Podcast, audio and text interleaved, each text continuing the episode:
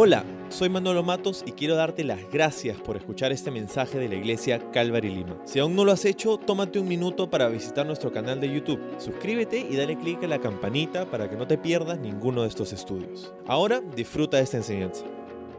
Hola, ¿cómo estás? Quiero darte la bienvenida nuevamente a un servicio más con nosotros en línea. Gracias por conectarte con nosotros. Para mí es un honor poder compartir contigo la palabra de Dios. Estamos en una serie que hemos llamado Todo Aquel. Estamos yendo a través del Evangelio de Lucas. Estamos en el capítulo 5 ahora y la semana pasada tuvimos un excelente mensaje de parte de Alex Vargas que nos compartió. La semana pasada mi esposa y yo estuvimos en una conferencia para pastores y líderes en Costa Mesa, en los Estados Unidos. Ah, fue un tiempo de mucha bendición, nos estamos siendo muy retados, animados, inspirados, fortalecidos para continuar sirviéndole al Señor entre ustedes. Y quiero compartir contigo este capítulo o este texto que tenemos eh, el día de hoy, el título de este pasaje.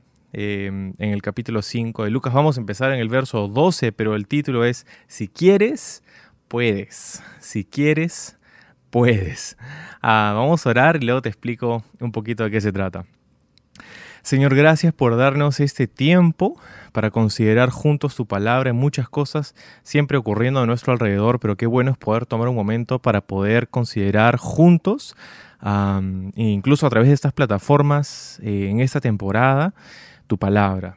Háblanos por medio de ella, inspíranos, rétanos, anímanos y haz lo que tengas que hacer con ella en este día eh, en nuestros corazones. Gracias por este tiempo en el nombre de Jesús. Amén. Amén. Muy bien, bueno, estamos continuando con nuestro estudio en el Evangelio de Lucas y hemos llegado a un punto donde Jesús ya pues ha comenzado su ministerio público, específicamente su ministerio de predicación en la región de Galilea. Jesús fue un predicador itinerante, pasaba de ciudad en ciudad, de aldea en aldea, predicando eh, las buenas noticias, el mensaje del Evangelio y bueno, y las multitudes lo conocen ya en este punto, en el área del norte, en Galilea, donde se encuentra. Eh, lo escuchan con gusto, muchos lo siguen esperando que pueda hacer un milagro por ellos, porque Jesús ha estado haciendo milagros, sanando enfermos, ah, echando fuera demonios. Y es así que llegamos a este versículo 12. Vamos a leerlo. Dice, en una de las aldeas, Jesús conoció a un hombre que tenía una lepra muy avanzada cuando el hombre vio a Jesús, se inclinó rostro en tierra y le suplicó que lo sanara. Señor, le dijo, si tú quieres, puedes sanarme y dejarme limpio. Jesús extendió la mano y lo tocó. Sí quiero, dijo, queda sano. Al instante la lepra desapareció. Entonces Jesús le dio instrucciones de que no dijera a nadie lo que había sucedido. Le dijo, preséntate ante el sacerdote y deja que te examine. Lleva contigo la ofrenda que exige la ley de Moisés a los que son sanados de lepra. Esto será un testimonio público de que has quedado limpio. Sin embargo, a pesar de las instrucciones de Jesús, la noticia de su poder corrió aún más y grandes multitudes llegaron para escucharlo predicar y ser sanados de sus enfermedades. Así que Jesús muchas veces se alejaba al desierto para orar. Ah, de repente cuando escuchaste este título eh, estabas un poco confundido. Si quieres, puedes. ¿Qué? ¿Vamos a hablar acaso de, la actitud positiva, de que todo vamos a hacerlo bien, si, si está en ti? No, nada de eso. No estamos hablando absolutamente de nada de eso. Más, estamos hablando de este encuentro que Jesús tuvo con este hombre leproso en una de las aldeas en las que fue a predicar en el área, en la región de Galilea. Qué increíble esta historia. Mira, Jesús estaba predicando y se encuentra con este hombre leproso, ¿sí? Y, para, que, para tener un poco de contexto, ¿no? Nosotros sabemos algunas cosas acerca de la lepra, o también se le conoce como la enfermedad de Hansen, que fue el científico, el médico eh, noruego que encontró eh, la causa o la bacteria de esta enfermedad infecciosa. Ah, es una de las enfermedades más antiguas y ubicuas, o sea, en todas partes del mundo antiguo, que ha sido registrada por la, eh, en la historia de la humanidad. Ah, afecta, sabemos, al sistema nervioso periférico, a los nervios, el tracto respiratorio, la piel y la vista. Y al afectar a los nervios, causando una neuropatía, el paciente pierde sensibilidad, lo que puede causar la pérdida de ciertos miembros del cuerpo por traumas o infecciones que no han sido detectadas y tratadas. Era una enfermedad muy temida en esos días, obviamente te puedes imaginar por qué, no solamente por ser incurable en esos días y por todo el tiempo eh, hasta los años, entre los años 40 y 60, donde se desarrolló un tratamiento efectivo que se sigue usando el día de hoy.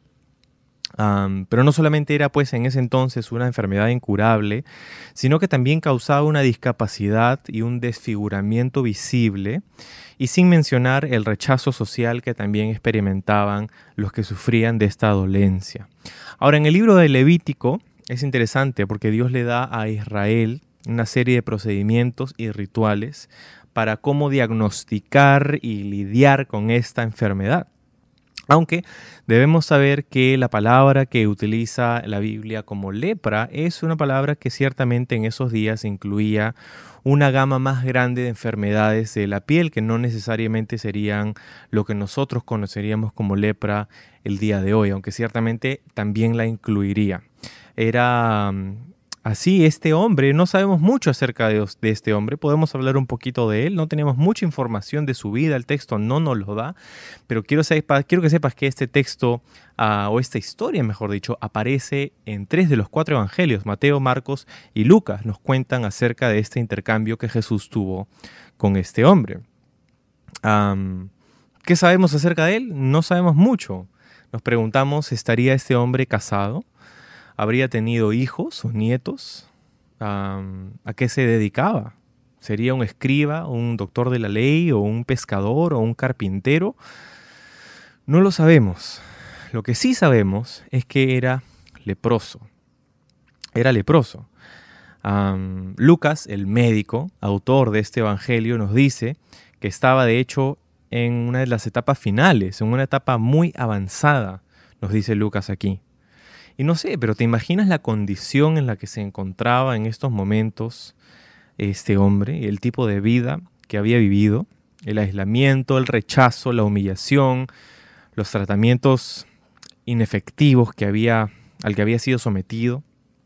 No sé, me pongo a pensar un día, hace años atrás de ese día que es narrado en los evangelios, este hombre probablemente encontró casualmente una mancha en algún lugar de su piel quizá no le dio importancia, ah, pensó que era algo que iba a pasar, algo pasajero, y sin embargo la enfermedad continuó avanzando. Y mientras lo hizo, quizá trató de esconderlo, usando ropa que cubriría su cuerpo, gran parte de su cuerpo, quizás en días calurosos, lo que la gente haría que la gente se preguntara qué pasaba con esta persona, pero aún así la enfermedad avanzaba y avanzaba y llegó el día en el que no pudo esconderlo más tuvo que viajar a Jerusalén, ciertamente, porque tenía que presentarse en el templo, ya que los únicos capacitados para hacer un diagnóstico sobre una enfermedad de la piel en esos días eran los sacerdotes que estarían en el templo en Jerusalén, los descendientes de Aarón. Y eran los únicos capacitados también para no solamente diagnosticar, sino también declararlo como inmundo y separarlo indefinidamente de la vida que había llevado y que él había conocido hasta ese momento. ¿Te imaginas? ¿Qué había sido ese viaje a Jerusalén? La expectativa de saber que su vida podría cambiar en un instante y que luego sucediera, regresando de vuelta a Galilea, seguramente en alguna de estas aldeas donde vivía, tener que mudarse, como en esos días lo haría un leproso, a una cueva, a vivir fuera, ya no era permitido dentro de las ciudades amuralladas en Israel, no podía acercarse más a la gente, y si lo hacía y la gente lo detectaba, ellos podrían gritar a, a viva voz, inmundo, inmundo, y alejarse inmediatamente de él, ya que había una noción colectiva en esos días de que esta enfermedad era de alguna manera el castigo de Dios, un indicador del desagrado de Dios para con la vida de esa persona.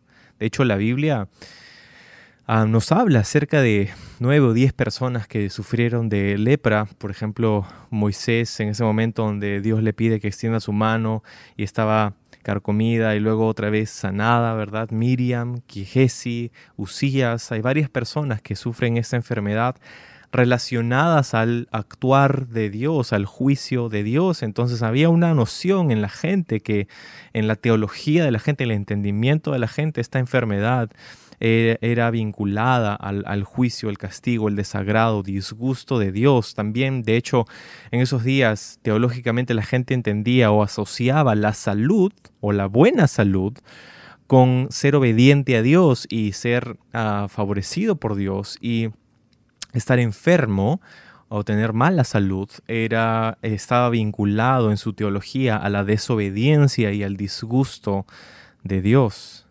Y de alguna manera esto se ha traducido a nuestros días también. Hay ciertos sectores, quizá alguno de nosotros, que puede pensar esto también. Bueno, quiero decirte que tenemos un Dios todopoderoso que no lidia con nosotros de esta manera. Y de hecho este pasaje nos lo demuestra. pero entonces esta persona, ¿no? Este hombre se había mudado de su casa, no había sido abrazado por sus hijos en quién sabe cuántos años, si es que los tenía. escuchaba por años a los peregrinos llegar a Jerusalén para participar alegres de estas fiestas anuales a las que él no podía ir. Y se preguntaba seguramente por mucho tiempo, ¿qué he hecho Dios? ¿Qué he hecho yo para merecer este castigo? Y de pronto un día escucha a alguien un rumor cercano de alguien quizá en la misma comunidad de personas enfermas con las que él tenía cierto tipo de contacto, alguien decir, oye, escuché acerca, no sé si has escuchado de Jesús de Nazaret, está enseñando, predicando, hablando cosas increíbles, está sanando enfermos.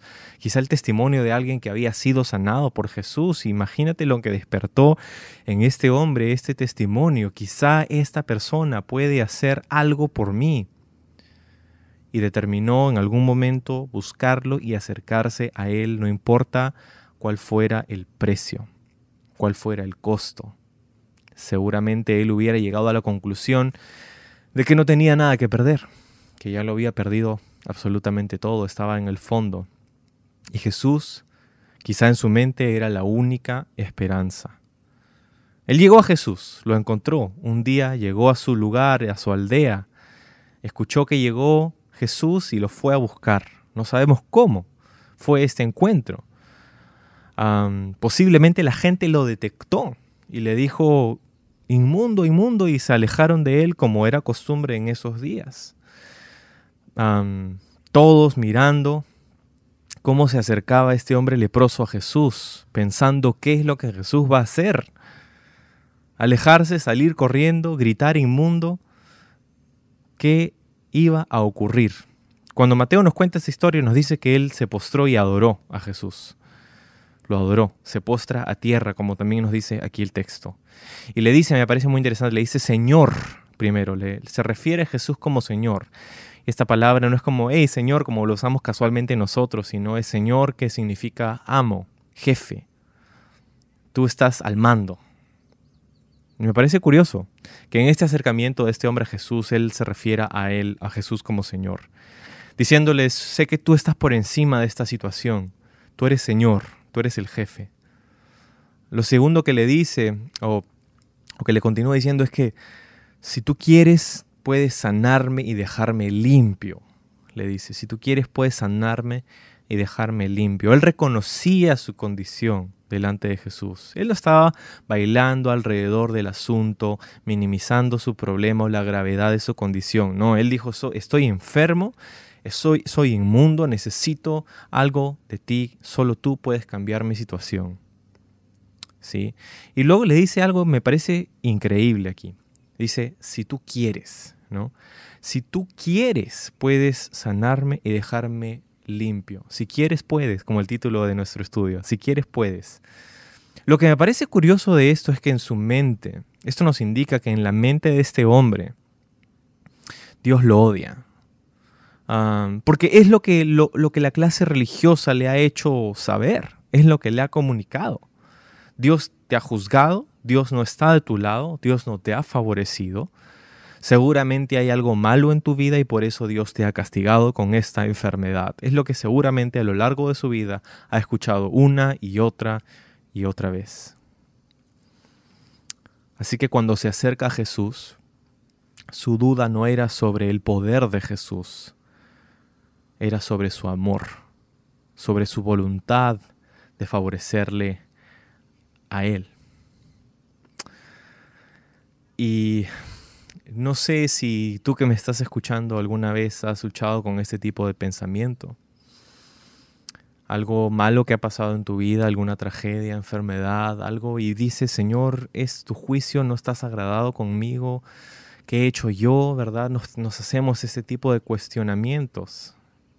Y quizá hemos escuchado esto de alguien más que trágicamente nos haya tenido que decir algo así como fue el caso de Job en el Antiguo Testamento. Sus amigos vinieron para, entre comillas, consolarlo y lo único que hicieron fue decirle que la razón de su malestar, de su dolencia, de su tragedia, era su propia desobediencia y, e infidelidad hacia con el Señor, hacia el Señor, ¿verdad? entonces, sin duda alguna, en la Biblia, la lepra es una imagen vívida, una representación, una analogía, si quieres decirlo así, del pecado. ¿Por qué? Porque pues el pecado, como la lepra, empieza con algo pequeño, que podrías considerar insignificante quizá. Mientras avanza lo tratamos de esconder, que nadie se entere. No queremos que se exponga nuestra condición delante de los demás, pero crece ciertamente crece y nos carcome por dentro. Nos hace, como la lepra, el pecado, insensibles, no físicamente, pero nos hace insensibles a la voz de Dios. Y nos separa, tanto como en la sociedad de esos días, la lepra, el pecado nos separa de Dios principalmente, pero también de los demás, de especialmente el pueblo de Dios, de la iglesia, de los hermanos en la fe, nos, nos separa y en última instancia destruye nuestras vidas y nos trae muerte. Es una imagen muy poderosa del pecado. Sin duda, entre versos 12 y 13 debe haber habido un momento de suspenso. ¿Qué va a hacer Jesús? ¿Cómo va a reaccionar? Y hemos leído en el 13 que Jesús extiende su mano y lo toca. Lo toca y le dice, sí, quiero, queda sano y al instante la lepra desaparece. Sabes, Jesús no tenía que haberlo tocado. Jesús podía haberlo sanado tan solo al decir la palabra. Podía haberlo, haberlo hecho así. Pero no. Él no dio la palabra, él no le pidió al Padre en secreto. Él lo toca, extiende su mano y lo toca. Y este, esta acción comunica un mensaje tanto al hombre como a la multitud que los mira. Qué emocional debería haber sido este momento para el hombre que leproso no había tenido contacto social genuino, acercamiento físico con gente por mucho tiempo, quizá muchos años o décadas. No sabemos cuánto tiempo ha estado enfermo este hombre, pero ha estado en la etapa final. La condición en la que se encontraba su cuerpo, ciertamente por mucho tiempo. Nadie se ha dirigido hacia él, yo asumo, con amor y compasión por muchos años. Qué significativo el que Jesús haya decidido acercarse y tocarle, haciéndole ver que Él estaba allí, que Él no tenía miedo de su condición, que Él no se escandalizaba de su condición y que en última instancia Él no se corría, Él no lo gritaba, Él no le juzgaba, Él se acercaba y extendía su mano y lo tocaba y le dice, sí quiero. Pero para la multitud también esto es un mensaje que Jesús estaba tratando, yo creo, de comunicar. Y es, atónitos miraban ellos la reacción de Jesús, porque tocar a un leproso haría a la persona que lo toca ceremonialmente impuro. Sin embargo, Jesús lo hace. Y no lo hace inmundo a él, sino todo lo contrario. Él es el que sana y limpia al que sí lo era. Sí quiero, le dice, sí quiero, sé limpio, sé limpio. Qué increíble esa respuesta de Jesús ah, que vemos aquí. sí quiero. ¿Sabes? eso es increíble porque luego la respuesta de Jesús es que le dice que no le diga a nadie y que se vaya al sacerdote en el templo y que le diga que lo examine y que haga una ofrenda que estaba en la ley de Moisés, específicamente en el libro de Levítico, capítulos 13 y 14, como te decía. ¿No? lo que es curioso, porque primero le dice que no le diga a nadie, ¿no? Y luego le dice específicamente que vaya se lo diga a los que estaban en el templo, al sacerdote. Anás y Caifás eran los que estaban en el templo en este momento. El sacrificio determinado por Levítico es curioso porque tomaban dos palomas, eh, una vasija de arcilla con agua, ah, agua dulce, y sopo, un palo de cedro con un hilo rojo amarrado alrededor. Mataban a una paloma de las dos, rompían la vasija, tomaban el hisopo y el cedro y salpicaban de sangre a la otra paloma y esta otra paloma es dejada viva y puesta en libertad. tomaban al leproso luego, lo examinaban por siete días y si seguía limpio, lo afeitaban de pies a cabeza y el octavo día lo presentaban como limpio. Ese día se hacía otro sacrificio, mataban a un cordero, tomaban su sangre y la ponían, untaban con, sangre la oreja izquierda, el pulgar de la mano eh, izquierda y el pie izquierdo de esta persona y luego tomaban aceite y ungían su oreja derecha, su mano derecha y su pie derecho. Aceite y sangre. Muy, ah, muy efectivo este, en comunicarnos, muy efectivo en comunicarnos es este sacrificio eh, el plan de Dios, una sombra de lo que Jesús haría por nosotros. Así como la lepra era una representación del pecado, estos sacrificios son, como todos los sacrificios de la ley del antiguo pacto, una representación de lo que Jesús haría para limpiarnos de nuestro pecado. La sangre del cordero, una paloma que, que es asesinada y la otra untada en la sangre de esa que murió y la otra puesta en libertad alguien, es la muerte sustituta, el principio de la muerte sustituta, de que alguien muera por otro, para darle libertad y vida a otro. Eh, la sangre en la oreja, en la mano y en el pie. El, el aceite en los mismos lugares del otro lado, el otro hemisferio. sangre y aceite. Ah, la limpieza y el espíritu, la sangre del cordero y el poder del Espíritu, ¿verdad? qué increíble, este, es, alucinante esto. E, y ahora, lo curioso de todo esto es que no hay registro alguno de que ese sacrificio se haya ofrecido jamás, porque la lepra no era una enfermedad que se podía curar en esos días. ¿Sí? cabe la posibilidad de que el, el capítulo 14 del Levítico haya sido escrito únicamente para Anás y Caifás. La única familiaridad que tendrían los sacerdotes con Levítico 14 era porque cuando ellos mismos eran ordenados para el servicio sacerdotal, se les hacía más o menos lo mismo, ungir su, su oreja, sus manos y sus pies con sangre y aceite. Y el testimonio sería este, hey, los enfermos están siendo sanados. Los enfermos están siendo sanados. Qué increíble. Porque la ley, mientras que nos, daba la capacidad de diagnosticar y hacer estos sacrificios, no nos daba la receta para sanar a alguien de la lepra. No había poder, no hay poder en la ley. Pero Jesús manda a este leproso sanado al sacerdote, a los sacerdotes en el templo, para mostrarles, hey, esto está pasando. Yo he sanado a alguien de una enfermedad incurable. Eso sería un testimonio poderosísimo para los sacerdotes Anás y Caifás, que dicho sea de paso, no te quiero arruinar la historia, pero ya sé que la sabes, son los que van a liderar este complot para asesinar y matar a Jesús más adelante. ¿No? entonces, qué gran testimonio, ¿cierto? pero dice en el 15, a pesar de las instrucciones de Jesús, la noticia de su poder corrió aún más y las grandes multitudes llegaron para escucharlo predicar y ser sanados de sus enfermedades. Jesús le dice a este hombre que no, va, que no le diga a nadie, pero acuérdate que había una multitud que los había mirado, entonces es muy probable yo creo que este hombre fue obediente a lo que Jesús le dijo y fue e hizo tal cual Jesús se lo dijo. No le dijo a nadie, fue al templo, hizo lo que tuvo que hacer. Pero Jesús no le dijo eso a la multitud alrededor, ellos sabían lo que había ocurrido también. Entonces, más y más la gente estaba escuchando lo que estaba ocurriendo con Jesús, ¿no? Y, entonces más llegaban para, buscar sanidad de parte de Jesús, para escuchar sus enseñanzas, estaba haciéndose más y más notorio, estaba ganando más y más momento, ¿verdad?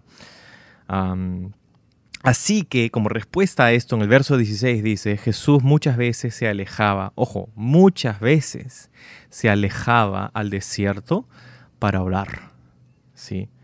Se alejaba al desierto para orar. Mientras más ocupado estaba Jesús, más tiempo hacía o más se notaba que era una prioridad para él estar solo en la presencia de Dios.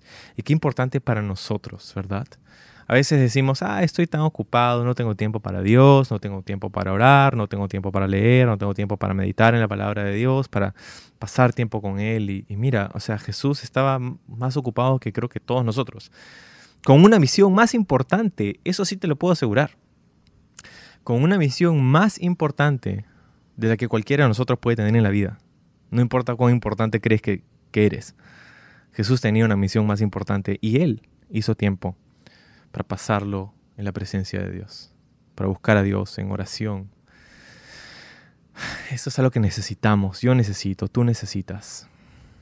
Priorizar estos tiempos regularmente con el Señor. Y no te estoy diciendo tener un plan de lectura bíblica que es bueno, no te estoy diciendo hacer una rutina que es buena de oración, todo eso es bueno. Pero esa frescura, esa naturalidad de una conversación a solas con Dios. Es tan necesaria y refrescante para nuestra vida, tan necesaria para nosotros.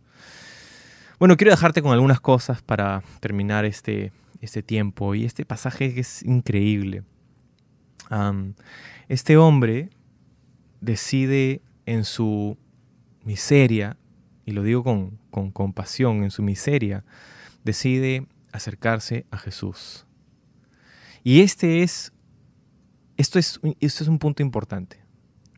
Tenemos que decidir acercarnos a Jesús. Podemos haber escuchado de Él, podemos haber escuchado de otras personas en quienes Jesús ha obrado y ha hecho milagros y ha hecho cosas increíbles, pero nosotros tenemos que acercarnos a Él, buscarlo. La Biblia dice que si, buscamos a Dios, Él va a ser encontrado por nosotros, Él puede ser encontrado por nosotros también decide no solamente acercarse a Él, pero decide humillarse delante de Él, decide adorarlo y postrarse, humillarse. Y qué importante es que nosotros cuando nos acercamos a Dios vengamos con esta actitud de humildad, no de demandar, decretar, declarar y que se haga nuestra voluntad, no. Es humillarnos delante de Él, adorarle a Él. Él, tú eres Señor. Si tú quieres, puedes. Tú eres el Señor de nuestra vida. Humillarnos delante de Él. Reconociendo, número tres, nuestra condición, como hizo este hombre. No solamente decidió acercarse, no solamente decidió humillarse delante de Jesús, sino que también reconoció que estaba enfermo, reconoció su condición. Y cuando hizo esto, delante de Jesús se encontró con la gracia y la misericordia de Dios, que es con lo que tú y yo nos vamos a encontrar si hacemos lo mismo que este hombre, con el perdón y la restauración que Dios quiere traer y dar a nuestra vida. Y quizá no es sanar una dolencia física, que ciertamente lo puede hacer, pero su plan y su propósito. Acuerda que Jesús envía a este hombre como un testimonio a los sacerdotes. Lo que estaba haciendo Jesús no era solamente sanar una enfermedad, que en sí es un milagro increíble, pero estaba haciéndolo como un testimonio para que los sacerdotes pudieran conocer quién es Jesús. Y es lo mismo que Dios quiere hacer en nuestra vida, no solamente sanarnos de una enfermedad física, hacer un milagro en nuestra vida, sino que quiere que sepamos quién Él es lo que Él está dispuesto a hacer y ha hecho por nosotros al morir en la cruz, para sanarnos no de la lepra, sino del pecado. Y si quieres, yo te diría a ti, entonces nosotros hemos visto que el hombre le dijo a Jesús, si quieres puedes, ¿no? Si quieres sanarme lo puedes hacer. Pero yo te puedo decir a ti, ¿no? Si tú quieres, puedes. ¿Qué cosa? Acercarte a Jesús. Si quieres, puedes. Pero aprovecha esa oportunidad de acercarte a Jesús ahora. Vamos a orar. Señor, gracias por este tiempo, gracias por tu palabra, ah, por este ánimo que nos das, porque es en nuestro pecado y es en nuestra miseria que muchas veces somos tentados con el pensamiento de que tú nos odias o que no quieres ya aceptarnos o que de alguna manera estás enojado con nosotros, pero este pasaje es el testimonio eterno para que nosotros entendamos que, tu ira ha sido satisfecha en el sacrificio de Jesús en la cruz en favor nuestro y que ahora tú no nos das ira y juicio que sería nuestro justamente, pero nos das gracia y misericordia, perdón y restauración gracias a Jesús. Y por eso te agradecemos y te bendecimos y oramos en tu precioso nombre. Amén.